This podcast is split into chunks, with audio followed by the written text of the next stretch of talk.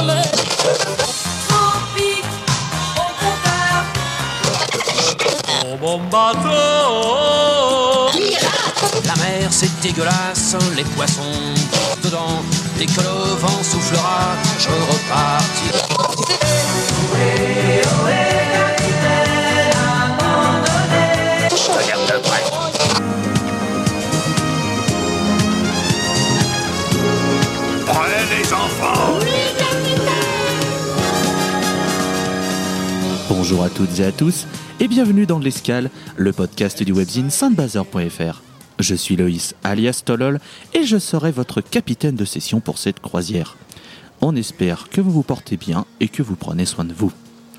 Petit rappel que cet épisode, les précédents et les prochains sont à retrouver sur toutes les plateformes d'écoute habituelles.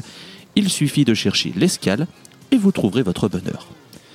Un podcast aussi à retrouver sur notre site soundbazer.fr, accompagné de très belles chroniques d'albums ou autres dossiers soyeux et chamarrés. Enfin, soundbazer pour nous retrouver sur Twitter, Facebook ou bien Instagram, afin de ne rien louper de nos actualités. Sans plus tarder, je vais vous présenter mon équipage avec aujourd'hui Léo, comment ça va? Salut Loïs, bah écoute, ça va très très bien et toi? Ça va très bien Léo, je te remercie, ça fait plaisir de, de te voir en, en un seul morceau.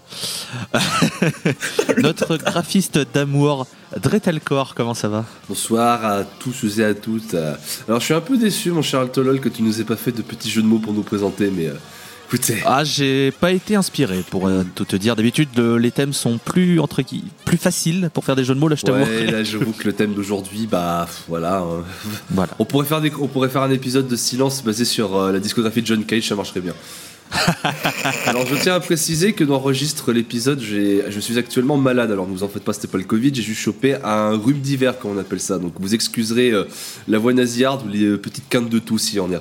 Mais je, je suppose que notre cher monteur d'amour, Paul, arrivera à supprimer ces passages. C'est bien parce que en disant ce que tu viens de dire, tu viens de flinguer la seule vanne que j'avais de mon intro. C'est formidable. De rien Toujours un plaisir puisque j'avais, puisque j'avais écrit l'homme qui monte plus vite que son ombre. Et rassurez-vous, je ne parle que des épisodes de l'escale. C'est Paul. Comment ça va? Eh bien, je bon. traquerai tout le quinte de tout euh, de Guillaume et moi-même parce que pour le coup, moi, j'ai été coronavirusé. Euh, mais par contre, toujours euh, très motivé de participer à l'escale et bien entendu de monter ça plus vite que mon ombre et de la façon la plus qualitative possible pour vous éviter tout tout parasite. Et euh, là, moi aussi, Guillaume a, niqué mon envie d'introduction parce que je voulais justement lancer mon introduction sur un silence énorme en hommage à John Cage. Mais voilà, j'espère en tout cas que cet épisode sera chouette. Installez-vous bien et profitez. Retrouvez-moi dans L'occasion. toutes vos bar pour, pour niquer vos meilleures blagues. L'occasion aussi d'embrasser euh, Barney qui s'occupe du mix à chaque fois toujours très propre des épisodes. C'est pour ça que vous avez une qualité à chaque fois irréprochable. Donc Barney, cœur sur ta frimousse. Alors au programme, vous l'avez vu, c'est un thème assez lourd et sombre puisqu'il s'agit du vide. Et je me permets un disclaimer si vous le voulez bien. Au cours de cette escale, vous allez avoir des chroniques qui pourront évoquer des moments personnels des intervenants. Si jamais vous ne sentez pas dans le bon état pour écouter tout ça, sachez qu'on ne vous en voudra pas d'arrêter l'écoute et de le faire quand vous vous sentirez prêt, ou même ne pas écouter l'épisode si jamais vous n'avez pas envie, il n'y a aucun souci, on vous force pas la main. Si vous souhaitez rester mais que vous comptez vous moquer des diverses expériences évoquées, alors je préfère que vous vous barriez très loin, parce qu'on est sur un podcast et un média bienveillant et ouvert d'esprit. Donc pas de place pour la mesquinerie. Maintenant que tout ceci vous est présenté, nous allons pouvoir démarrer la première chronique de cet épisode qui vous sera déclamée par monsieur Le vide. En voilà un vaste sujet. Une thématique aussi intéressante que complexe à aborder. Je dois vous avouer que ma sélection pour cet épisode ne fut pas de tout repos. Alors bien que je savais quel style musical je voulais aborder, quel album allais-je choisir? Car oui, pour moi la thématique du vide résonne en moi et se reflète vers un autre univers, ou plutôt devrais-je dire un autre cosmos. Et oui, je me permets encore une fois de passer un de ces nombreux albums que j'écoute lorsque j'aime vadrouiller la nuit pour observer les étoiles. Vous vous dites soudainement qu'il va encore nous faire chier avec ces constellations, vous allez me dire, eh bah ouais mon poteau car c'est le ciel nocturne qui est principalement composé de ce qui nous intéresse aujourd'hui. Du vide. Une immense toile percée par des soleils éloignés les uns des autres par des distances spatiales tout bonnement inimaginables pour nous êtres, petits êtres au cerveau pas encore assez développé pour représenter cette immensité de l'espace. Depuis bien longtemps, l'humanité est inspirée par ce qu'il se passe au-dessus de leur tête.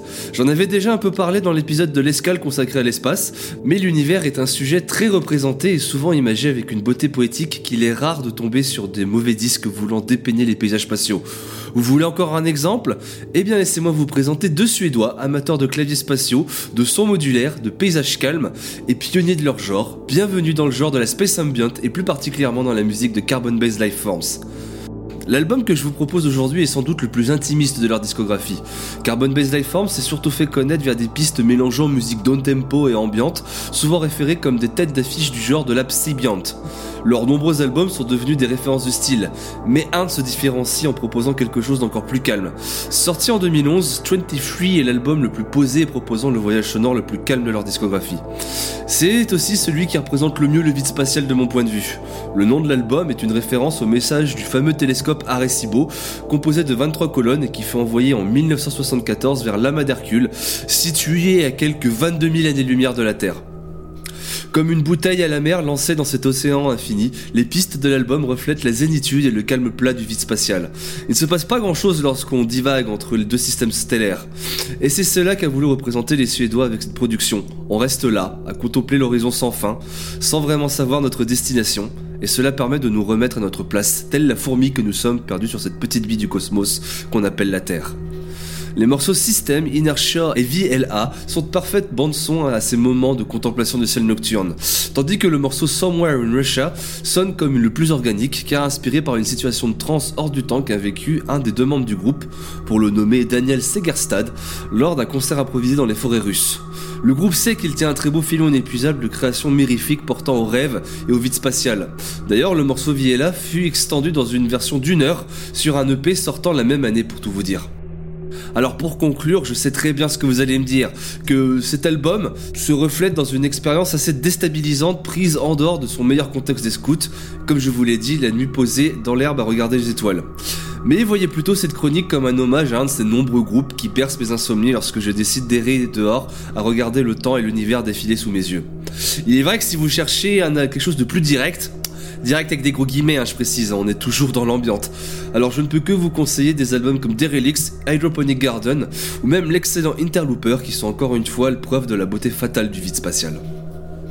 Alors, je connaissais ni Dave ni d'Adam le, le groupe que tu nous as proposé sur cette, sur cette escale, mais alors il y a quelque chose qu'il faut reconnaître, c'est que en ne connaissant pas et en ne sachant pas de ce dont tu allais parler, en écoutant l'album, je savais de ce quoi tu allais parler, puisque je trouve que la représentation de, ce que tu en fais, en fait, elle est totalement juste.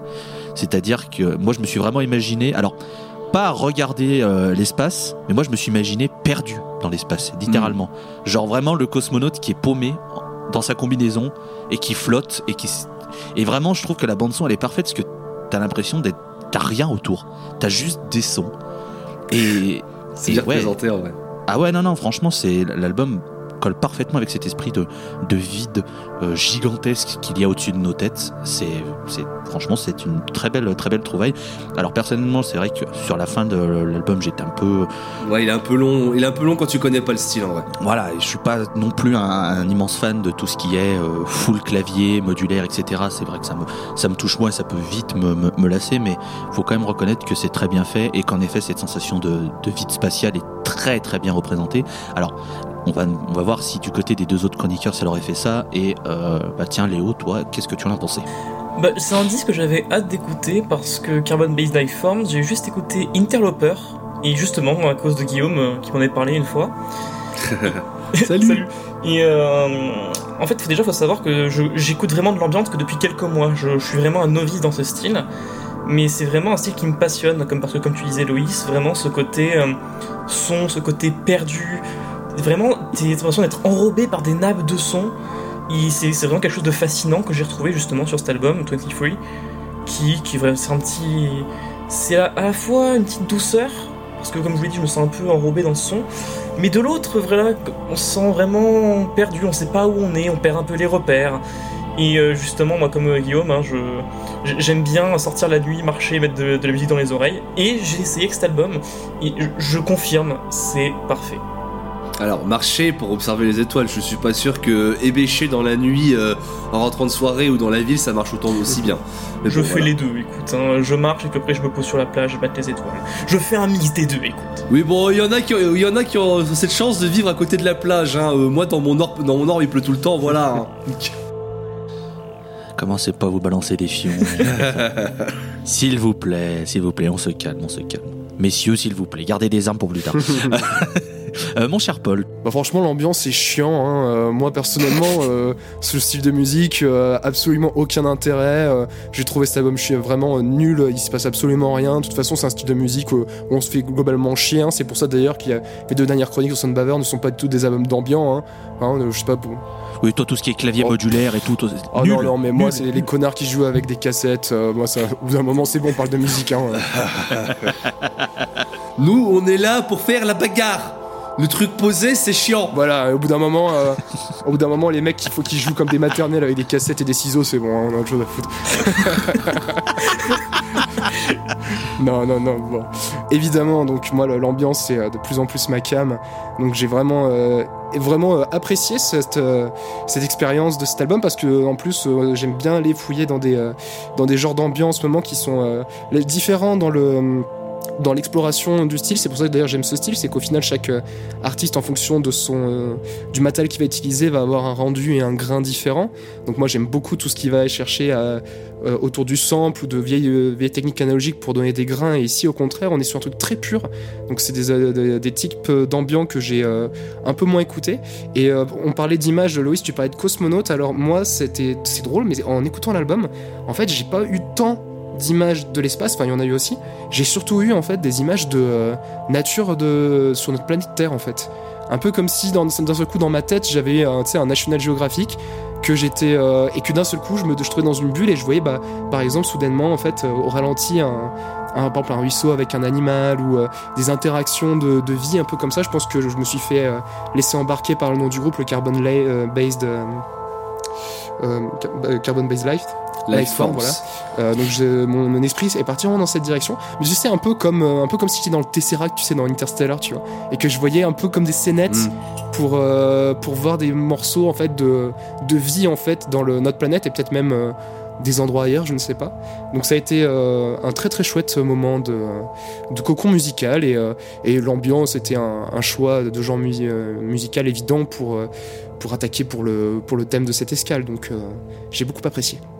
Au final, au final, le fan d'ambiance, est-ce qu'il valide Carbon Based Lifeform Ça va retourner dessus Eh bien ou pas écoute, euh, il est possible que euh, j'aille euh, de temps en temps aller réexplorer euh, cette discographie là, effectivement. Donc je valide. Eh bah parfait, j'ai réussi. J'ai réussi mon pari pour cet épisode. c'est. Sa mission est faite. Tu sais, c'est le Mission Complete Respect Plus dans GTA, tu sais. C'est ça. Un succès Xbox. Toulou. Euh, en tout cas, voilà pour la première chronique autour du vide. Et on va enchaîner tout naturellement avec une seconde chronique, une deuxième, devrais-je même dire. Et c'est au tour de Léo de parler de son choix. Dans ma vie, la musique tient une place immensément grande. Il ne se passe pas une seule journée sans que j'en écoute minimum une à deux heures. Elle m'accompagne à chaque instant de mon existence, que cela soit dans les bons comme les mauvais moments. Je ne sais pas ce que je serais sans elle, et encore moins depuis deux ans cette période de crise sanitaire. Est la chose qui m'aide à surmonter toutes les épreuves. Tant qu'à parler Covid, ces périodes de, con- de confinement n'ont pas vraiment réussi. Isoler des personnes que j'aime, je ne m'étais jamais autant renfermé sur moi-même.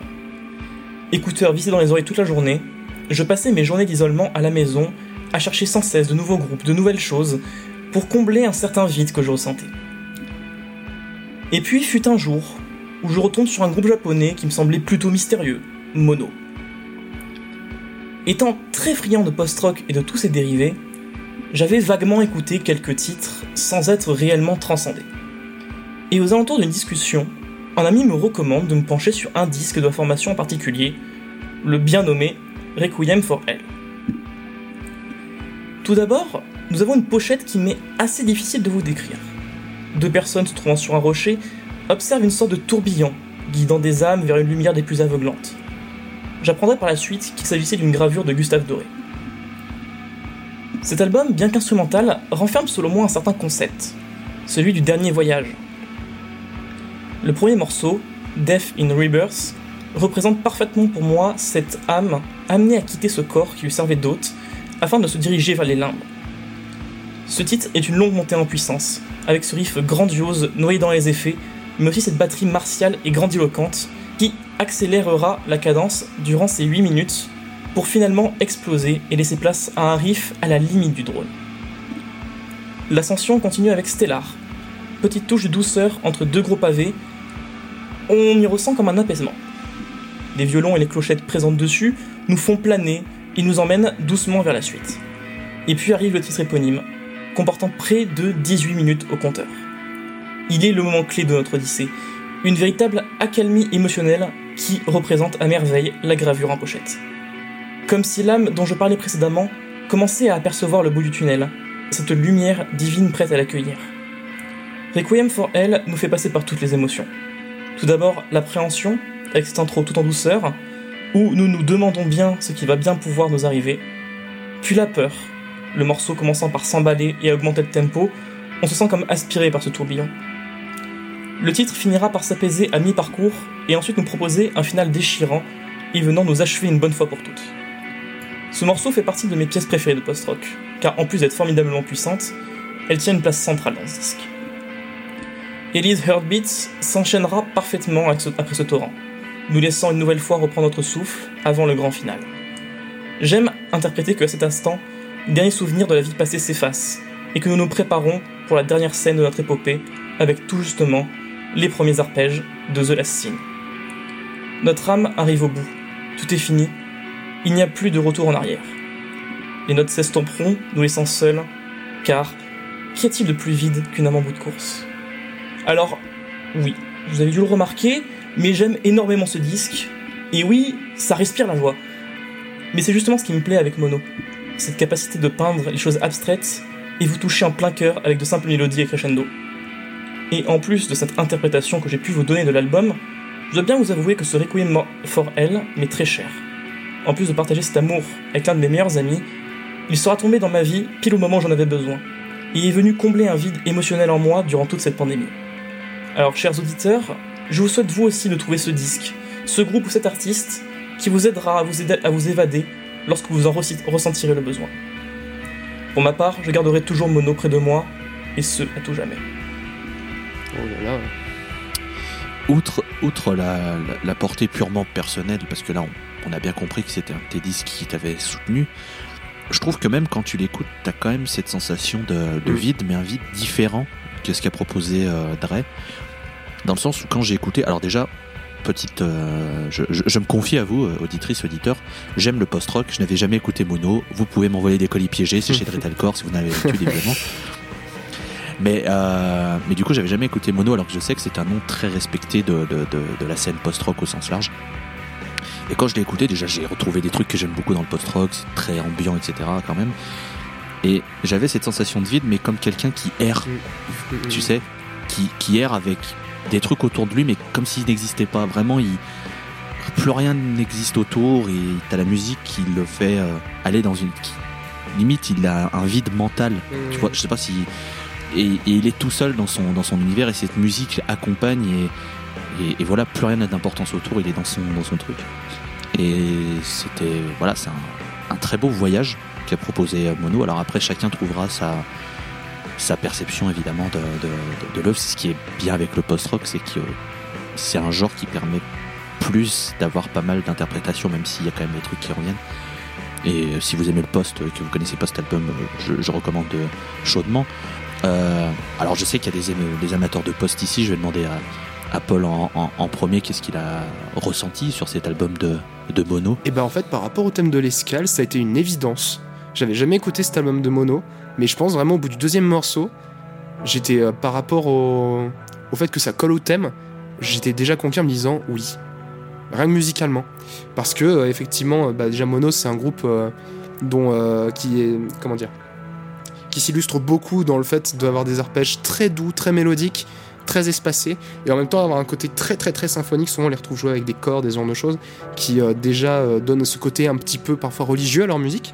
Ce qui là est renforcé avec le thème euh, du dernier voyage, parce que justement, en fait, en plus, quand tu regardais, quand je regardais la tracklist en même temps, je trouve que le, choix des morceaux et la musique qui les accompagne font entièrement sens, ainsi qu'avec la pochette, parce que tu as vraiment cette sensation de mouvement lent vers euh, au- autre chose, un ailleurs en fait. Ce euh, voyage de, comme tu disais Léo, hein, je suis, moi j'ai la même interprétation que toi, hein, de, de qui va de la mort jusqu'à euh, ce qu'on ne sait pas, donc la dernière scène que tu vois, puis après, est-ce que le vide total, est-ce que le- est-ce que l'arrêt total de l'existence ou est-ce que quelque chose derrière? Donc moi ça a été vraiment une par rapport au disque ça a été une grande bah ouais, une grande évidence. Je crois que j'ai rarement eu un album dans l'escale où en le découvrant notamment les, instrumentaux où j'ai à ce point euh, ressenti le euh, le fait que ça collait. Parce que souvent je me rattache énormément aux, aux paroles, au genre de trucs parce que je suis très euh, analytique de tout ça. Et là vraiment ça s'est mis devant moi j'ai fait ok oui bienvenue prenez le thé et puis merci d'être passé quoi. Ça ça fait du bien vraiment. Très très chouette album. Personnellement j'ai trouvé quelques longueurs dans Requiem from Hell voilà les codes piégés c'est chez Dretalcore encore une fois. Euh, mais sinon j'ai passé un excellent moment. Et il faudrait que je digue un petit peu plus mono parce que souvent j'écoute un album ici et là. Mais ils sont j'ai d'autres groupes qui me plaisent souvent un peu plus dans le post-rock mais voilà ça ça fait du bien d'y revenir en tout cas. Donc merci Léo de cette sélection plus que pertinente. En parlant des colis piégés, mon cher Dretalcore, toi, qu'est-ce que tu en as pensé du coup?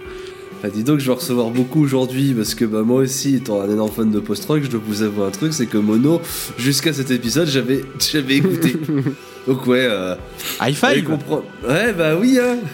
T'en fais pas, euh, les colis piégés, je te le renverrai. C'est chez Pelagic pourtant. le botin de marde le botin de marde que tu rece- qu'on recevra, euh, je t'en donnerai une partie. Parfait, merci. Non, non, en vrai, euh, en vrai, merci Léo euh, de m'avoir enfin euh, mis le pied au cul que euh, je devais prendre depuis maintenant ça il y a bien quelques années pour enfin écouter Mono car je sais que c'est un nom très respecté de la scène du post-rock et à juste titre. hein, alors je dois vous, je dois t'avouer, enfin plutôt à vous tous, que découvrir Mono avec Requiem for Hell, je ne suis pas sûr que ce soit peut-être le plus abordable. Je Non. C'est peut-être un album qui t'est très cher et que tu sens bien euh, justement ce voyage vers, euh, les dernières, vers euh, le dernier voyage, ce genre de choses. Et j'ai un amour tout particulier pour la piste éponyme hein, qui je trouve remplit parfaitement ces... c'était toutes les cases, tu sais, euh, de ce que je considère comme des grandes pièces du post-rock, à savoir euh, une pièce, une pièce très longue qui aime bien pour faire des ambiances, euh, qui ensuite monte sur un final crescendo, une grosse mise en tension, qui fait que j'aime beaucoup ça. ça fait partie de mon moment préféré du post-rock. Donc rien que pour ça, la piste éponyme, c'est cœur avec les mains, ça c'est sûr. C'est vrai que je vais essayer de me replonger de plus en plus vers Mono car euh, cet album est peut-être le moins abordable mais ça reste quand même une excellente découverte je trouve. Donc euh, bah, merci Léo euh, et euh, petit cœur avec les mains sur comment t'as ressenti la pandémie. On est beaucoup à avoir fait on est beaucoup à avoir ressenti ce, cette période pendant le confinement. J'espère que vous aussi vous avez eu vous avez essayé essayé de trouver un truc un peu plus calme pour passer ces mois difficiles Euh, alors moi je voulais enchaîner, je vous dis, bah, je suis content que l'album ait plu, parce que j'avais euh, très peur, comme je disais euh, en préambule. J'ai choisi cet album, je sais que c'est pas le plus abordable de Mono, mais... Et c'est même pas mon préféré, c'est peut-être mon deuxième préféré. Mais j'avais envie de proposer cet album parce qu'il me semblait vraiment pertinent pour, le thème. Du coup vous voulez creuser, moi je peux recommander les albums, je connais très bien leur discographie. Et dernière chose que j'ai pas dit sur la chronique, moi le morceau Stellar, ça m'a toujours fait penser au morceau Time dans Inception. Je sais, je, Oui. je sais pas si vous aussi, moi j'ai eu ah ouais quelque chose ouais Mm, mm, mm. si si t'as raison maintenant que tu maintenant que tu mets l'évidence dessus ouais Et euh, alors je sais pas si c'est le, effectivement le moins abordable. En tout cas, si vous voulez deux très bonnes portes d'entrée euh, pour Mono, je trouve que leur album de 2019, euh, Nowhere Now Here, était très bien. Et sinon, je- si je me trompe pas, leur très grand classique, c'est celui de 2009, euh, Hymn to the Immortal Wind. Donc euh, n'hésitez pas à aller, euh, à aller commencer par l'un de ces deux-là pour euh, comprendre un petit peu leur, euh, leur délire. Bah, Alors, Hymn, Hymn c'est encore un autre délire, mais euh, moi je recommanderais plutôt justement euh, le dernier qui est sorti, Pilgrimage of the Soul, qui est justement pour moi un melting pot de ce qu'ils peuvent faire. Et même aussi un peu plus vieux, t'as You Are There, qui est mon album préféré de Mm. Mono, et qui vraiment pour moi c'est encore un autre mood, mais qui peut être une très belle porte d'entrée aussi. Ok, ok. Est-ce que quelqu'un a envie de rajouter quelque chose sur cet album de mono ou est-ce que nous pouvons euh, tranquillement continuer notre croisière vers la troisième chronique? Je vois que personne ne semble enclin à Les groupes, prendre la euh, parole. les, groupes qui commencent, les groupes qui commencent par mono, souvent c'est très bien. Surtout quand ils finissent par land. voilà, c'était mon seul post red. Pas le même mood. Ouais, pas vraiment, mais bon. Fallait que je la place. Écoutez, euh, faut aimer le gras pour Monolord, mais c'est un autre débat. On dérive, on dérive. Après, c'est mieux d'écouter en Revenons, stéréo. revenons sur notre lead. J'ai alors fun, petit fun fact, ça fait je pense depuis le début de l'épisode que je me dis est-ce que je la tente la blague stéréo mono ou est-ce que je la fais pas? Et finalement bon, c'est Léo qui s'y est collé donc ça va, j'ai pas c'est pas grave. Mais j'hésitais grandement à la faire. À vos ordres. Mais du coup, on va pouvoir euh, transitionner vers la troisième chronique et euh, je vais filer le micro virtuel à Monsieur Paul. Merci Loïs, et d'ailleurs c'est rigolo euh, que euh, qu'à un moment Léo ait parlé justement de ces artistes qui, euh, comblent un vide, parce que euh, je pense que ma chronique va légèrement déteindre, vous verrez. Mon choix s'est porté sur un artiste, et pas des moindres me concernant, Steven Wilson. Artiste anglais né en 1967, comme il le chanta dans une chanson de Porcupine Tree, Steven Wilson est un multi-instrumentiste, compositeur, producteur, ingénieur du son et nerd émérite du monde musical qui n'a eu de cesse de créer des morceaux. L'homme a eu dans son parcours un grand nombre de projets où il explora moult genres, mais si deux ressortent de sa carrière, ce sont bien évidemment le groupe dont il a été le leader Porcupine Tree, ainsi que sa carrière solo débutée lors du hiatus du groupe en 2010. Et Steven Wilson, ça a été une des découvertes musicales les plus marquantes et décisives pour moi. Jeune homme en fin d'adolescence, je découvrais Bush P, le clip de The Raven That Refused to Sing, et fus bouleversé profondément, par le morceau que les images qui l'illustraient. Ni une ni deux, Wilson était devenu pour moi l'équivalent d'une divinité païenne, le genre d'artiste pour lequel nous avons une obsession et nous nous envoyons en boucle les albums et fouillant la moindre information sur leur parcours tellement il ou elle nous fascine. Et j'ai d'ailleurs retracé la carrière de l'artiste dans les premiers épisodes du podcast Discographie avec mon ami Valentin aka Madafaka, que je vous recommande si vous voulez découvrir l'univers de l'anglais, ainsi que le fruit de toutes mes recherches sur sa carrière. The Raven That Refused to Sing, And Cannot Erased, In Absentia, Dead Wing, Fear of a Blank Planet, ces albums ont été des monuments de ma vie de jeune fan de musique progressive. Si vous êtes fidèle à l'escale, vous devez vous dire que je vais en choisir un dont le thème colle au vide et partir en roue libre à analyser les textes et dire combien la musique est géniale. Mais non. Mon choix ici se porte sur son dernier album solo en date à l'heure où nous enregistrons, The Future Bites. 12 juin 2021, date d'arrivée du sixième album solo de Steven Wilson. Après 6 mois de report de sa sortie à cause de la crise Covid, il est enfin là. Je lance l'album d'un des héros musicaux de ma vie, les 40 minutes défilent et à la fin, rien. Rien. Absolument rien. Je me retrouve devant mon ordinateur, le nouveau fruit consumé, et je ne ressens rien. Et attention, hein, pas du négatif en m'ex- en m'exclamant que l'album est mauvais, hein, juste rien. Le vide. Il arrive dans notre parcours de passionné que nous nous retrouvons face à une œuvre qui ne génère rien en nous. Aucune émotion ou très peu. Que malgré les qualités du disque, rien ne résonne.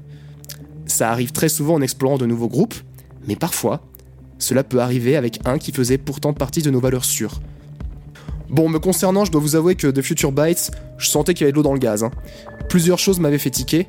Je n'avais pas du tout été saisi par le single Personal Shopper, et j'ai été surpris et un peu déçu que depuis sa signature chez une des sous-filières euh, d'Universal, la communication de Wilson était devenue beaucoup plus agressive depuis l'album précédent, notamment en sortant les trois quarts de l'album en single avant sa sortie, ce qui est le meilleur moyen pour n'avoir aucune surprise durant la première écoute du disque.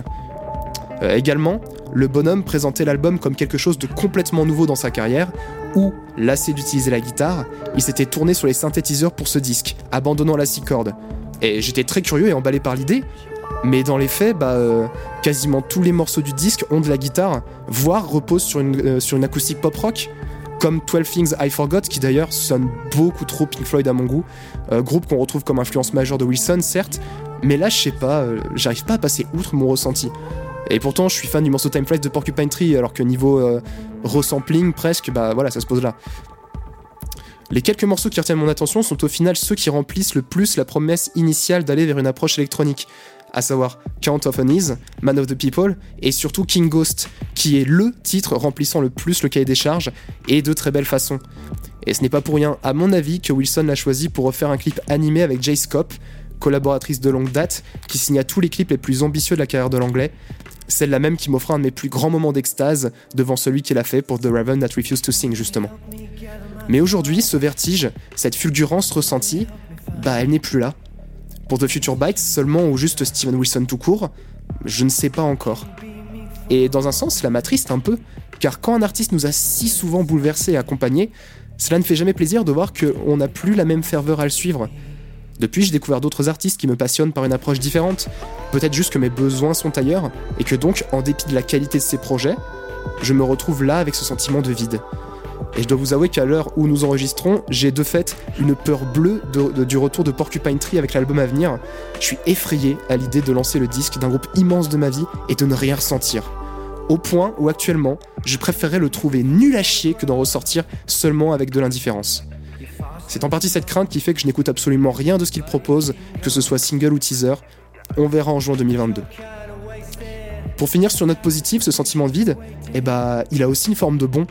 Une marque de notre évolution comme être humain d'abord, mais il indique aussi une distance avec un artiste qui restera malgré tout toujours très cher à notre cœur et qui parfois, l'espace d'une soirée, se réinvitera dans nos oreilles pour repenser à cette période où il ou elle était tout pour nous, avec une douce nostalgie. Et où l'espace de ce soir-là, nous revibrerons comme à l'époque sur ces titres que l'on connaît maintenant par cœur. Et nous aurons toujours d'autres qui reprendront le flambeau de notre passion pour l'instant présent afin de vibrer et d'évoluer comme amateurs de musique. Pour ces heures, ces nuits, ces moments de joie et de larmes passées, merci Stian Wilson. Et vous, chers auditeurs, auditrices et compères de cette table de l'escale, est-ce que vous avez déjà ressenti du vide en écoutant un album, que ce soit d'un artiste nouveau à vos oreilles, bon, ça je pense que oui, ou un qui au contraire vous obsédait? N'hésitez pas, euh, vous, auditrices et auditeurs, à nous faire savoir via nos réseaux sociaux. Et quant à vous, mes chers camarades, bah, la parole est vôtre.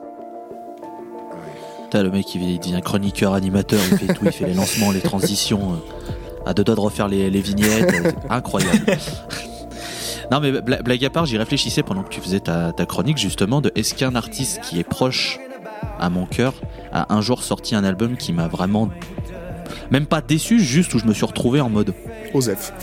Et j'ai la chance, pour le moment, de non. Pour le moment, tous les, les gros artistes qui me tiennent à cœur ont toujours sorti des albums que j'ai trouvé. euh, que, que- où j'ai au moins ressenti quelque Mhm. chose. Parce que, comme tu l'as dit, c'est, c'est, pour moi le pire des ressentis quand tu écoutes un album, c'est de ressortir en mode. bah. euh, ouais, d'accord, 45 minutes. Bah, c'est rien passé en fait. C'est, c'est terrible. Ne rien ressortir pour quelque chose, c'est terrible. C'est pas grave en soi, mais par contre, quand t'as de l'affection pour le groupe, ça c'est assez terrible. ouais. Bah, même, je trouve que quand, quand, quand, quand tu ressens, quand écoutes quelque chose, si tu, si tu, si tu ressens que t'aimes pas, bon bah t'aimes pas, Mhm. tu vois, mais tu, tu, tu peux le formaliser, Ouais, ouais. tu vois. Bah, à l'inverse, si tu, si tu sens que ça clique et que t'aimes bien, bah pareil, tu peux. Là, écouter un album et vraiment ressortir en mode. Je sais pas quoi dire parce qu'il y a rien, c'est horrible. Parce que tu te retrouves dans une situation où t'as perdu littéralement Ouais. du temps. Parce qu'un album que t'aimes pas, alors si c'est un artiste que t'aimes bien, tu vas jusqu'au bout en te disant bon peut-être que. Mais un artiste que tu connais pas, si c'est un truc que t'aimes pas, bon bah tu le squeezes, c'est pas grave. Mhm. T'as tenté, euh, bon bah t'aimes pas au bout de 20 minutes, bon bah allez, tu vois. Mais là vraiment c'est c'est- ce, ce ressenti de, de, de, de vraiment être au final et te retrouver avec à rien, c'est horrible. Enfin, je vais voir ce qu'en pensent mes, deux compères. Genre Dre, je sais pas toi, euh, ton, ton, ressenti là-dessus, mais c'est vrai que c'est quand même terrible d'attendre en plus un album d'un artiste que t'aimes beaucoup et au final, Bah, c'est sûr que se faire décevoir par un artiste qui t'est cher, c'est tout, c'est jamais une bonne, invitation, tu sais. Euh, je, pour, euh, vu qu'on est très proches, euh, moi et Paul, je connais son amour pour toute la discographie de Steven Wilson, que ce soit avec sa carrière solo ou Porcupine Tree. Et euh, je comprends euh, ce, qu'est-ce qu'il représente pour toi. Et euh, je, je me doutais que forcément euh, l'album de le dernier album de Steven Wilson de Future Bites c'était annoncé pour 2020. Il a été reporté à cause de la pandémie. Il a été annoncé si, presque un an avant au final. Il a fait que tisser. Il a sorti la moitié des albums en la moitié la moitié des albums, la moitié de l'album justement en single avant. Comme ça tu perds toute notion de surprise. J'avais écouté qu'un seul, euh, je tiens à préciser. mais- Ouais, j'espère que t'as écouté Kingos, que t'es le meilleur d'ailleurs, du coup, mais bon. Mais, euh, mais en vrai, il- faut dire aussi que cet album a un- côté assez hypocrite, vu que ça dénonce pas mal la société, mais ça, ça, ça, ça, ça- ça accentue à mort sur la société de consommation avec 1000 éditions spéciales, euh, en mode euh, acheter mes produits, trucs comme ça, euh, alors que c'est quand, même le- c'est quand même le gars qui a vendu une édition à 10 000 balles où il a vendu, où il a donné son Grammy. Pour la charité, comme ça. après. Bon, après, c'était pour une. charité, ouais. il- oui, voilà, c'était pour la charité, donc c'est mérité. C'est que c'est- ça reste, ça reste quand même le seul point, le seul moment où on peut se permettre justement de faire des projets comme ça pour la charité. Je suis d'accord. Mais c'est vrai que j'ai toujours trouvé un, un côté un peu hypocrite sur The Future Bites où le mec dit très clairement euh, nous vivons dans Ah, une mais c'est société, mais appuie à fond là, mais, euh, mais appuie à fond là-dessus en, en teasant n'importe où. euh, alors la chanson Personal Shopper où le bon, tout l'album est basé sur le fait que la société, qui dénonce la société capitaliste, mais Personal Shopper c'est une chanson bah, qui dit oh bah, moi j'aime bien faire du shopping de temps en temps, comme ça. Euh, frère, Et achète, Sur- achète. c'est ça. euh, Après, j'ai pas le même ressenti que toi sur, euh, Steven Wilson. C'est un, artiste que j'ai découvert que très récemment. Au final, comme tu le sais, comme euh, alors vous allez encore m'envoyer des colis piégés, je le sais bien. Mais par exemple, Porcupine Tree, je ne connais vraiment euh, que deux trois chansons. Je commence un peu à me faire initier par quelques par quelques personnes sur cette tablée. Hein. Regardez-moi, suivez mon regard. mais c'est vrai que bah moi cet album, bah, je m'en suis pas sorti déçu ni même indifférent. Je trouvais qu'il y avait des bonnes choses, notamment King Ghost et 12 Things I Forgot, ce que j'aime bien. Mais sinon, c'est vrai que bah, vu que c'est pas un artiste qui m'est vraiment très cher, bon, je, trouve, je trouvais bon, j'aime bien, tu sais, mais justement, j'ai pas le même ressenti que toi. Donc c'est pour ça que je peux comprendre euh, justement la déception que t'as reçue avec, euh, cet album. Et euh, pour répondre à ta question, euh, bah, on va parler d'un sujet qui est vraiment euh, très très chaud au moment où on enregistre le podcast. Je donne pas d'indice temporel, mais euh, si on veut parler d'un artiste qui m'était très cher et qui a sorti un truc où je, je n'ai eu que de la déception, mais même pas de la déception, juste de l'indifférence, et bah euh, le dernier Ghost, Impera, je, quand, quand je l'ai quand je l'ai écouté, j'étais en mode mais merde, mais qu'est-ce qui se passe en fait? Joseph Je- je- Staline. Oui, c'est ça, c'est vraiment Joseph. J'ai perdu 40 minutes à écouter un groupe que je trouvais, avant cet album, je trouvais la discographie parfaite et où j'ai eu de très belles rencontres euh, en allant voir Ghost en concert. C'est un groupe qui m'était extrêmement cher. Et là, je me rends compte qu'avec le dernier album de Ghost, je suis en mode. euh, ça me plaît plus et ça me fait chier. Donc ouais voilà. C'est euh, pour je crois que c'est peut-être c'est peut-être aussi parce que l'album est sorti très récemment au moment où on enregistre le podcast. Peut-être que d'ici quelques mois voire années, j'aurais ce sera peut-être pas différent. Mais voilà pour répondre à ta question de fan chronique, euh, bah c'est c'est c'est le premier exemple qui me vient en tête. Léo, je t'en prie. Nous vivons dans une saucisse. Non, je. Euh, Bien sûr, bien sûr. non, Nous vivons dans une merguez. Non, pour. euh, Dans une Citroën Avant Zantia. de parler de l'album, du coup, pour moi, pour parler des, des artistes qui m'ont laissé un peu sur le carreau et qui m'ont rendu vide, moi, ça reste- bah, du coup, j'avais parlé de Ghost justement. Pareil, je trouvais la discographie parfaite et l'album Impera. Écouter une fois, j'ai pas envie de le réécouter. J'ai l'impression d'avoir perdu mon temps. J'ai eu pareil avec le dernier Coldplay aussi, qui, qui est un groupe que j'aime beaucoup. hein. Oui mais Coldplay ça fait plusieurs années. euh, ça fait longtemps que j'ai Non, mais Everyday Live, il y avait des trucs sympas, mais vraiment Music of the Spheres, rien. Bref. Par contre, et, du coup, je vais parler du coup de Steven Wilson parce que moi, j'ai ça, j'ai pratiquement le même ressenti que Paul en fait. Moi, j'ai découvert euh, en 2018 et c'était vraiment une grosse claque avec Porcupine Tree. Genre, c'était In je me rappelle, et, c'est un groupe que je porte vraiment dans haut dans mon cœur. Et euh, Steven Wilson, pareil, pour moi, il y avait rien de mauvais qui était sorti. C'était la première sortie que j'allais suivre de lui. Et Personal Shopper sort, je me suis dit, c'est long, mais pourquoi pas? Vas-y, fais ton délire. Même si Mhm. Elton John qui fait Sunglasses, je, je ne peux pas. Non, vraiment, je, je ne peux pas. Je me suis dit, vas-y. Deluxe Edition Box Set. Je me suis dit, vas-y, on y va, on y va, chaud. Et, et voilà, quoi. C'est un album que j'ai beaucoup écouté, surtout parce que sur Dark Side, on en a parlé. On a fait un épisode hors série dessus. Mais franchement, j'ai plus envie de le réécouter cet album. Quand je l'ai vu, je me suis dit, putain, Paul, non, j'ai pas envie là. j'ai pas envie. et, euh, et après, je me suis dit, putain, pourquoi il a proposé ça? Et du coup, ensuite, je me suis dit, ok, je crois que c'est, je crois que c'est pareil que moi. Et euh, moi, vraiment, si je dois sortir, il y a un seul morceau que j'écoute vraiment. Le reste, je peux plus, genre 12, Thi- 12 Things I Forg- Forgot. Je veux oublier ce truc, vraiment. Ouais. Au revoir. Mais euh, moi, c'est King Ghost, vraiment. Je trouve Bah oui, qu'il y a une vibe Radiohead, Radiohead Kid A dedans, qui me plaît énormément. Et c'est le seul morceau que j'écoute vraiment régulièrement. Mais le reste, cet album, je veux l'oublier. Et j'ai très peur de Porcupine Tree, même si moi j'ai bien aimé leur premier single et j'ai pas écouté le reste. J'ai hâte de l'album en même temps que je le crains à cause de The Future Bites, justement. Oh, moi j'ai peur. Mais après, en fait, aussi, c'est là où je mets vraiment l'accent sur le côté indifférent, c'est qu'au final, The Future Bites, c'est des morceaux qui sont un peu plus osef, voire euh, selon des histoires de goût, de sensibilité. Mais il y a également des bonnes choses. Par exemple, je sais reconnaître que King Ghost, c'est un excellent morceau aussi. Mais vraiment, sur l'objet album en lui-même, passer la, première douche froide, c'était vraiment, mais alors. euh, Joseph Staline, quoi, pour reciter. euh, pour reciter Loïs sur je sais plus quelle chose qu'on a fait il y a que des années qui m'a fait crever de rire en, disant ça. Et euh, voilà, parce que bon, euh, faut rendre à César ce qui est à César. Mais, euh, mais ouais, donc euh, pareil, euh, moi en tout cas, j'ai vu que Porcupine Tree allait ressortir un album. Donc bah, d'ailleurs, c'est c'est là où ça m'a déclenché une, une soirée où la larme à l'œil, je me suis re- refoutu plein d'albums et tout. Mais par contre, je me suis dit, oh putain, j'ai peur, oh putain, j'ai peur. Donc bon, on, on verra de quoi l'avenir sera fait. Et puis, euh, puis voilà. Dans la même sauce, t'inquiète pas. Alors je me, je me permets de te corriger sur un truc que tu as dit dans ta chronique. Tu as dit que l'album est sorti le 12 juin 2021, il est sorti le 29 janvier 2021. Euh, J'ai googlé. Je t'évite euh, une rectification. Ah non, bah alors je me suis trompé, le 12 juin c'était la sortie initiale peut-être alors ouais. J'ai peut-être inversé ouais. les deux. 2 juin 2020, je crois. 2 juin 2020, puis je sais qu'il a été reporté à cause du Covid. euh. Bref, il y, a- y a eu deux dates d'annoncer, je me suis trompé, voilà, excusez-moi. Vous en faites pas. hein. Comme d'hab, les colis piégés, c'est chez moi. En tout cas, je n'ai pas parlé moi de cet album, mais c'est vrai que je l'ai écouté pour les biens de ce podcast et je l'ai oublié aussi vite qu'il s'est terminé. Ouais. Ah, ça a été. euh, ah ouais, ouais, ouais, Ouais, d'accord. ouais, c'est- Ouais, ouais. Très bien. Je peux pas. H, euh, l'album c'est fini, je suis allé me resservir des moules quoi. hein, C'est. ah ouais. Pourtant, toi, t'aimes bien, euh, quand même, t'aimes bien quand même ce que fait Steven Wilson de base, euh, Loïs, toi, pourtant.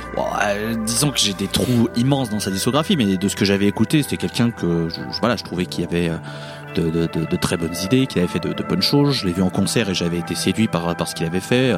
Même sur son, euh, ses, virages pop, euh, je veux dire, il n'y avait pas de, soucis, tu vois. Après, euh, voilà, je, je suis pas, suis pas du tout un fan euh, comme euh, euh, comme peut l'être Paul. Euh, je sais que c'est quelqu'un que j'apprécie, mais c'est vrai que le virage un peu boomer des, de, de- avec le Future Bites, euh, j'étais un peu en mode. Ah ouais, non, mais c'est ça, Bon, hein. ok, allez, on verra. ça. Et au final, euh, c'est vrai que. pff, Oh, l'immen- immense flemme, tu vois. Par contre, je vais rien dire sur Porcupine Tree, que j'ai jamais écouté. Et Colis piégé chez le toujours. Donc, je m'abstiendrai de. de- j'ai un point rouge sur le front qui vient de l'appartement de chez Léo, c'est terrible. Euh, mais du coup, euh, du coup, voilà. euh, Porcupine Tree, je, je m'abstiendrai donc de tout commentaire, je pourrais rien dire, mais c'est vrai que. Euh, voilà, cet album de Wilson, euh, euh, voilà, bon. Mais c'est- pas grave, après, bon. Moi, ça me touche moins que toi, Paul, je comprends. voilà, je, je comprends complètement le postulat que tu as eu et, et c'est vrai que ça fait toujours chier quand un artiste que t'aimes beaucoup te sort un truc qui est très insignifiant, c'est Mm, mm, mm. c'est rude d'encaisser. Ouais, ouais. Je me rappelle d'ailleurs quand tu sortais de ce concert et justement tu t'étais pour manger une bonne grosse baffe sur. Tiens, c'est surprenant, The Raven That Refused to Sing, qui est euh, quand même un de ses morceaux les plus, euh, les plus oufissimes de sa carrière, tout, euh, tout, tout confondu. Mais, euh, mais voilà. Confirmé. Euh, Est-ce que vous avez envie de rajouter quelque chose sur euh, Steven Wilson? On peut passer à la dernière chronique. Oublions, oublions cet album. Bien. Alors du coup, on va pouvoir passer à la dernière chronique. Et euh, comme vous êtes des, euh, des petites personnes intelligentes, bah, on est quatre, il y a eu trois chroniques, je n'ai pas fait la mienne. C'est donc en toute logique que c'est à moi de passer. Et euh, c'est peut-être une des chroniques les plus difficiles que je vais prononcer. J'espère que je vais être assez juste. Mais, mais c'est rare quand je fais une, escale et que j'ai une, une boule au ventre de stress avant de faire une chronique. D'habitude, je suis détendu, mais là, c'est vrai que c'est assez, assez compliqué. Nous sommes le vendredi 10 janvier 2020 et comme presque chaque vendredi soir, j'erre sur mon ordinateur portable avec de la musique dans les oreilles et un jeu vidéo sur mon écran, probablement The Binding of Isaac ou Football Manager qui sont un petit peu euh, euh, mes deux portes de sortie euh, jeux vidéo ludesques. Je- Ça ne se dit pas, mais je m'en fous. Jusqu'ici, la soirée se déroule sans accroc, les heures passent de manière logique, jusqu'à ce que mes yeux tombent sur un tweet du magazine Rolling Stone. Rush's Neil Peart, the Hall of Fame drummer who set a new standard for rock virtuosity, has died at age 67. Il est 21h57 et je viens de perdre une partie de ma vie. Rush, ce n'est pas qu'un simple groupe de rock progressif à mes oreilles, c'est bien plus que ça. J'ai autour des 12 ans quand je découvre plusieurs choses qui vont définir une partie de mon éducation musicale. Dans cette liste, un jeu, Guitar Hero. Fasciné par cette avalanche de notes et la dextérité des joueurs, je m'enchaîne des vidéos de chansons complétées à 100%, jusqu'à tomber sur trois lettres qui m'intriguent. Y, Y, Z, Wise, Is. Ça veut rien dire, c'est bizarre, mais bon, allez, allons-y. Non seulement on pouvait faire des chansons sans chanteur, mais en plus la musique pouvait être rapide, complexe, furieuse, mais pourtant si mélodique. Il fallait que je creuse ce mystère. Je finis par tomber sur les auteurs du méfait, un certain trio canadien nommé Rush. Je comprends aussi que YYZ est une piste d'un album respecté par toute l'industrie musicale nommé Moving Pictures. C'est d'ailleurs par ce disque que je rentrerai dans l'univers fantasque, fantastique mais surtout brillant de Geddy, Alex et Neil. S'en est suivi des centaines de gifles reçues par la découverte de leurs albums. Et si mon âme vibrera toujours pour des cordes de basse bien frottées, mon cerveau sera toujours en émoi devant des baguettes manipulées à la perfection. Combien de fois ai-je prétendu être Neil Peart, armé de mes air baguettes pour frapper sur ma air batterie pendant les roulements de Tom Sawyer ou alors le jeu jazzy de YYZ pour ne rester que sur Moving Pictures. Car évidemment, tous les albums du trio comportent son lot de pistes légendaires, notamment La Villa Strangiato, peut-être mon titre favori de la grande discographie des Canadiens, notamment grâce à Monsieur Peart. Si j'ai choisi Moving Pictures plutôt qu'un autre comme disque, c'est parce que ce fut le premier dans ma découverte du groupe, mon premier CD acheté physiquement, mon premier amour véritable du rock progressif et mon premier coup de foudre artistique pour un batteur. Oui, Neil Peart était LE professeur, car non content d'être quelqu'un d'inspirant pour les batteurs, il l'était aussi pour les rêveurs, les paroliers, les artistes, les fans, les gens, les humains. Son décès me plongera dans une peine profonde car au-delà du batteur, on a perdu un être humain d'une douceur incomparable. Il nous reste 19 albums studio, 11 lives, des vidéos, des souvenirs, des articles, des anecdotes et un petit regret, celui d'être trop jeune et surtout trop loin géographiquement d'un groupe que la France n'a jamais su considérer à sa juste valeur. Rush est un groupe très important pour moi car il m'aura apporté musicalement mais aussi humainement, nous rapprochant Paul et moi au fil des années. Notre passion commune du trio a fait qu'aujourd'hui encore, une amitié profonde s'est nouée et je l'espère jusqu'à la fin. C'est d'ailleurs pour cela qu'exceptionnellement, je n'ai pas envoyé de message commun à notre groupe d'amis lors de l'annonce du décès de Neil Peart, mais je l'ai appelé pour lui annoncer la nouvelle, comme s'il s'agissait d'un proche qui venait de nous quitter. Nous étions le vendredi 10 janvier 2020 et nous avons perdu tous les deux une partie de nos vies. Je me retiens de pas pleurer moi-même. Bruit de langue de belle-mère. Ah ouais, là je. Il, faut. Je, je- je- voilà. Je- C'est. Je, je, je- je casse un peu l'ambiance, mais c'est vrai que quand le thème est. Quand, quand le thème est, est- est sorti sur le, sur le vide, ça m'est paru comme une, comme une évidence parce que ça a été la. Ça peut-être été la première idole musicale que j'ai perdue. Car même si j'ai été triste, par exemple, sur, euh, sur Lemmy Kilmeister ou sur David Bowie, car j'avais énormément de respect pour ce qu'ils avaient fait, Neil Peart, j'avais une attache, vraiment. Et, et c'est vrai que quand j'ai vu le, le, le, le, le vide, c'était.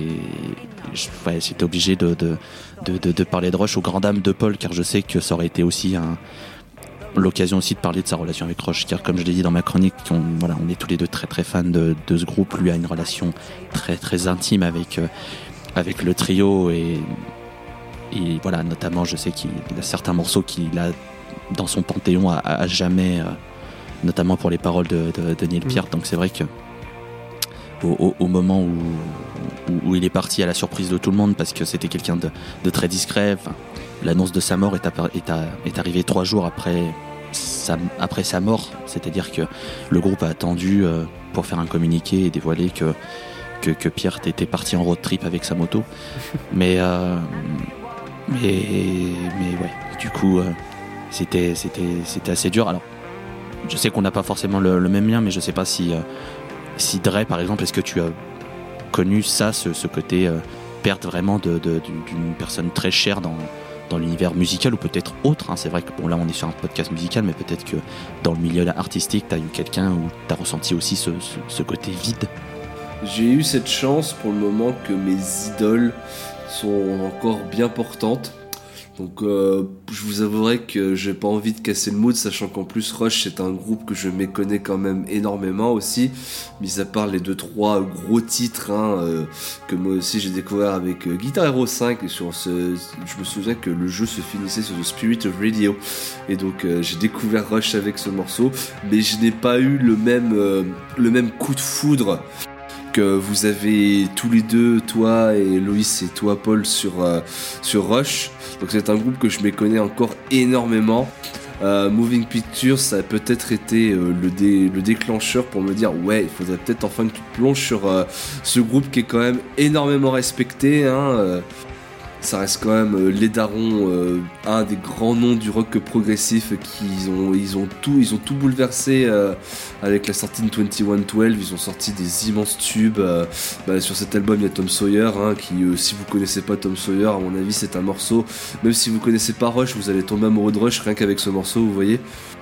Mais euh, voilà, je, préfère vous laisser parler parce que moi, si j'ai eu peut-être un petit, euh, fondement au cœur quand Chris Cornell est mort, sa- sachant, que son décès était, sachant que vu qu'il euh, est atteint d'une profonde dépression et qu'il il est parti, en se donnant lui-même la mort. C'est vrai que c'était, c'était quand même. Euh, Assez impromptu, euh, j'ai eu un petit fort de passement au cœur, mais en vrai, euh, pour le moment, j'ai cette chance que toutes mes idoles musicales sont, ou même artistiques, hein, généralement, sont encore bien portantes. euh, bon, euh, vous en faites pas que le jour où Dave Grohl nous, Dave quittera, vous en faites pas que moi aussi je serai là en train de chialer ma race pendant 24 heures. hein. Et pour revenir, avant de, filer la parole à Léo, euh, pour revenir sur Tom Sawyer, euh, c'est peut-être une des plus grandes démonstrations que la musique compliquée peut ne pas être compliquée. Et, et pour moi, ça reste un, un morceau formidable. Mais tout l'album Moving Pictures, euh, que ce soit les titres les plus connus ou euh, par exemple le morceau Witch Hunt, qui est pour moi un des morceaux très méconnus de la discographie de Roche, mais que je porte très haut dans mon cœur pour son ambiance et, et pour ce qu'il crée. Voilà, Moving Pictures, ça reste un, un, un- un- classique, indémodable et, et je me le suis réécouté justement pour, pour retrouver un peu l'inspiration sur cette chronique, Ouais, écrire et je me suis, je m'en lasse pas quoi. C'est vrai qu'avec ce- en proposant cet album, je me suis découvert un profond euh, coup de cœur avec la chanson Limelight par Mm. exemple. Donc euh, tu vois, euh, merci Loïs. hein. Mon cher Léo, je t'en prie. Pour l'histoire des idoles, j- j'y réfléchis, mais euh, moi j'ai surtout connu des artistes après leur mort. Pas Neil Pearce, parce que Rush, j'ai découvert assez tard, c'était fin 2019, donc vraiment très peu de temps avant qu'il meure. Mais vraiment, c'était euh, coup de cœur, vraiment, ça a mis du temps en fait à venir. Et c'était justement avec Moving Pictures que j'avais euh, vraiment accroché. Et euh, c'est vrai que moi, quand je l'ai vu, je me rappelle très bien où j'étais quand je l'ai appris. Ça m'a mis un petit coup au cœur quand même. Je me suis dit, d'accord. Pareil, je m'y attendais pas. Et en plus, j'étais à fond. J'écoutais vraiment du rush à fond à cette époque. J'étais en mode, ah bah super, hein, je vais arrêter d'écouter des groupes moi. Mais, voilà, en tout cas, euh, je te dis, hein, mais Loïs, très belle chronique. Vraiment, on sentait vraiment euh, l'émotion. euh, Et franchement, très joli. Mais sinon, voilà, Rush, c'est un groupe que j'aime énormément. Je suis pas peut-être aussi fan que, euh, que Loïs et Paul, mais c'est un groupe que j'aime énormément. Surtout pour des albums comme Farewell to Kings et Hemispheres. Parce que dans Hemispheres, il y a, la- Villa Trans évidemment. Mais voilà, je, je, vais plutôt laisser Paul en parler parce que c'est vrai que moi, Rush, j'aime énormément. Mais je ne suis pas non plus aussi fan. Bah, avant que Paul prenne euh, la parole et que je, le laisse souffler un peu encore, euh, au moment, un peu après la- la- l'annonce du, décès de Neil Peart, avec les, certains collègues de, la Post Club, on avait fait un truc spécial, une émission spéciale où on revenait sur la discographie de Rush, justement, et c'est vrai qu'on était tombé d'accord pour dire que euh, s'il y a un album qui permet une bonne entrée en matière pour, euh, pour Rush, c'est Moving Pictures, parce qu'il il mélange euh, les côtés clavier qu'il y aura sur la suite de la carrière, les côtés un peu plus euh, rock qu'il y, qu'il y a eu sur le début. Enfin, c'est un très bon, on va dire, melting pot de, de, ce que propose Rush. Donc, donc voilà. Et, et du coup, mon, cher, mon, cher Paul, alors je, t'ai pris, un peu par surprise en te, en te name droppant dans, dans cette chronique, mais je me voyais mal ne pas, ne, ne pas parler de, de ce qui s'était passé ce, ce, ce- ce soir-là. Euh, je, je- je sais que tu comprends ce que j'ai écrit, malheureusement, mais, mais, mais, mais du coup, écoute, si tu veux rajouter quelque chose, je t'en prie. Isolé et subdivisé dans la zone de production de masse, nulle, pa- nulle part est le rêveur ou l'inadapté si seul. Subdivision dans le couloir du lycée, dans les centres commerciaux, se conformer ou être chassé. Subdivision dans les bars du sous-sol, à l'arrière des voitures, soyez cool ou soyez chassé. Voilà. Donc ces paroles-là et ce morceau-là, ça a été, euh, je pense, l'un des moments les plus, euh, les plus, les plus coups de poing de ma vie pour euh, de la musique en général, parce que c'est un morceau de Rush qui s'appelle Subdivision, qui, qui parlait de moi en fait, et qui parlait de beaucoup de personnes même, de manière générale. Et euh, où c'était bah, pareil, tu dis c'est un morceau, t'as des changements de signature ennemie dans tous les sens, où techniquement c'est des, putains de tueurs et t'écoutes ça comme si c'était euh, ton morceau pop entre le café et la clope. Où t'as l'impression que sur le solo, en fait, les trois font un solo synchronisé. Et en fait, euh, sur. t'es là, t'es un ado qui, qui regarde ça et tu vois ce mec qui, qui joue de sa batterie comme si c'était une forme d'art martial. Et qui écrit ces paroles-là et qui écrit des paroles de tellement d'autres morceaux. Qui parlent de. euh, de euh, du fait de s'accepter, du fait de, euh, de, de suivre sa voie, de savoir être intègre, de, de savoir continuer. Et c'est précieux, c'est très très précieux. C'est un.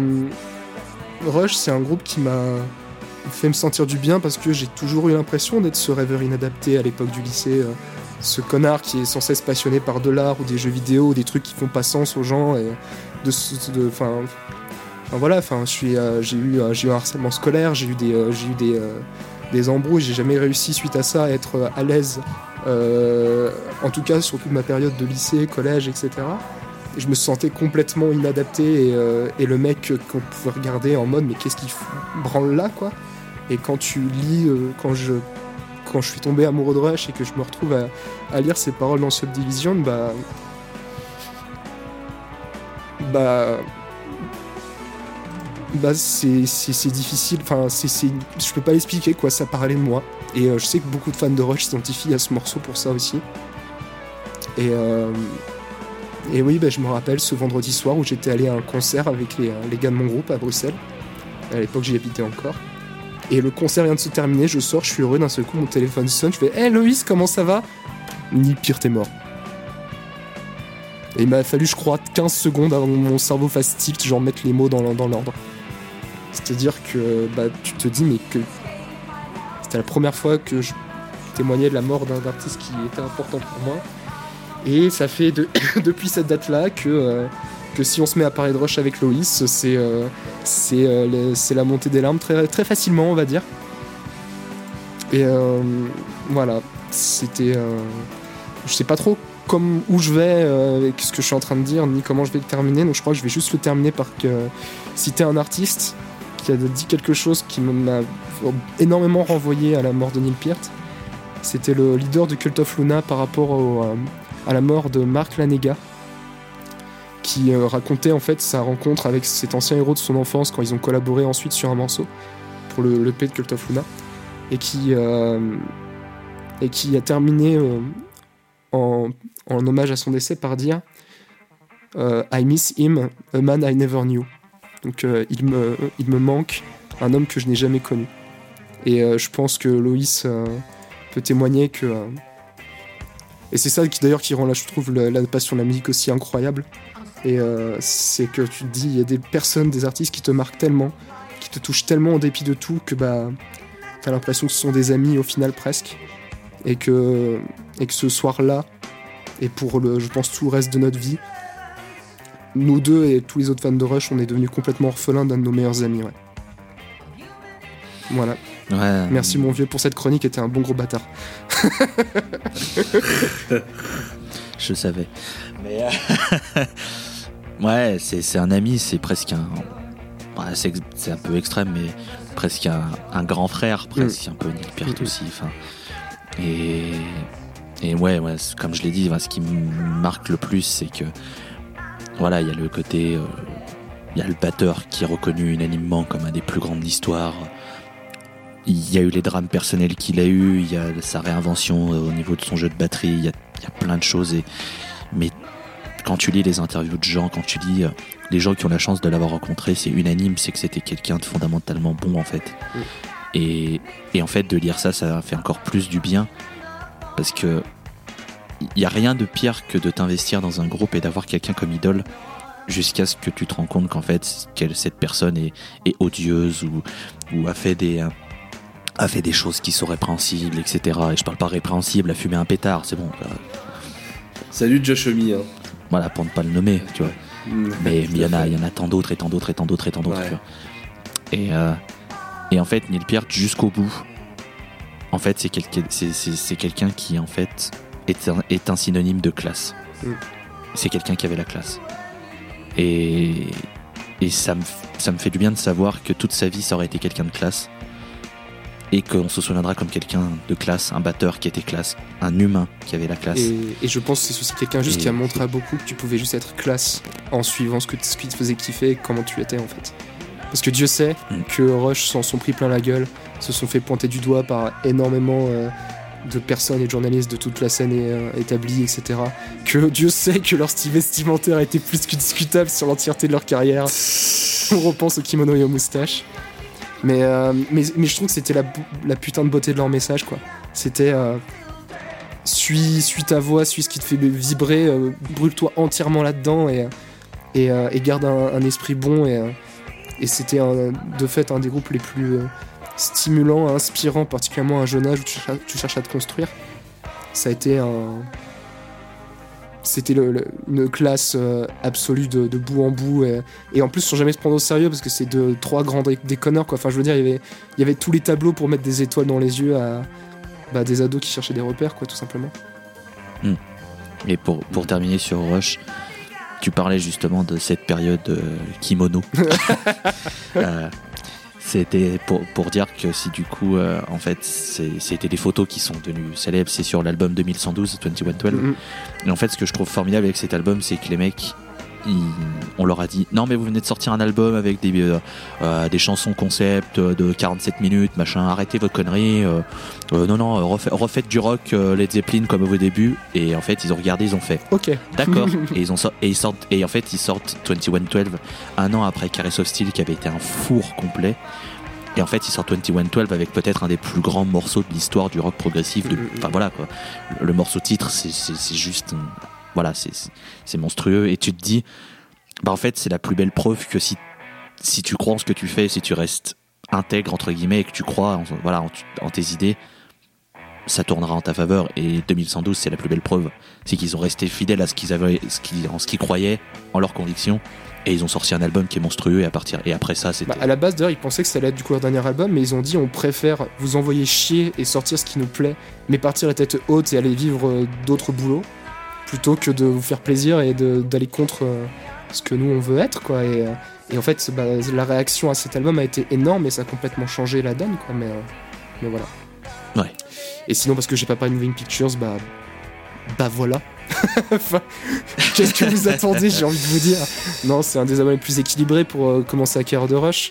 Et euh, que ce soit. C'est le plus. euh, Bah oui, c'est le point de départ en fait. Si vous aimez plus euh, après le côté synthé, vous pouvez virer sur Signals son, euh, son petit frère. Et si au contraire c'est tous les éléments rock, bah, vous pouvez euh, aller sur tout ce qu'il y a derrière parce que chaque euh, album sont des, euh, des, euh, petites. euh, fenêtres d'expérimentation musicale où ils, vont, balancer des dingueries de rock progressif plus ou moins, euh, plus ou moins même très hard rock, voire très euh, heavy pour l'époque.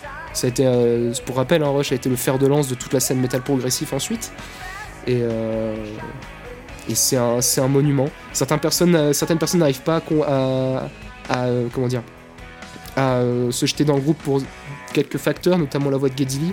Mais une fois qu'on se plonge dans, leur univers et si jamais on est réceptif, c'est, une richesse, d'une, que ce soit musical, de, de, paroles. enfin, c'est, voilà, pas pour rien que la, fanbase de Rush est ultra intense, que euh, aux États-Unis euh, tous les concerts étaient complet de chez complet avec absolument tout le stade qui fait de la air batterie euh, et à gueuler toutes les paroles. C'est euh, un groupe qui a su euh, inspirer euh, sur absolument tous les points énormément de, personnes. Et donc, euh, en tout cas, ce serait, euh, je vous invite euh, le plus chaudement du monde à, aller vous, euh, y exposer pour voir si c'est quelque chose qui va vous, euh, qui va vous faire vibrer. Et puis, bah, voilà, pour terminer sur Movic Pictures, moi, c'est un pareil dans la catégorie des morceaux qui me, font vibrer comme pas deux, bah, ça reste euh, Lamelight que dont parlait également Guillaume, qui est un morceau euh, qui pour moi les morceaux entre guillemets pop de Rush qui sont parfaits parce que toutes les mélodies tuent, les textes est beau à en chialer euh, de, et de positivité. hein, J'entends c'est un groupe qui est ultra positif Rush,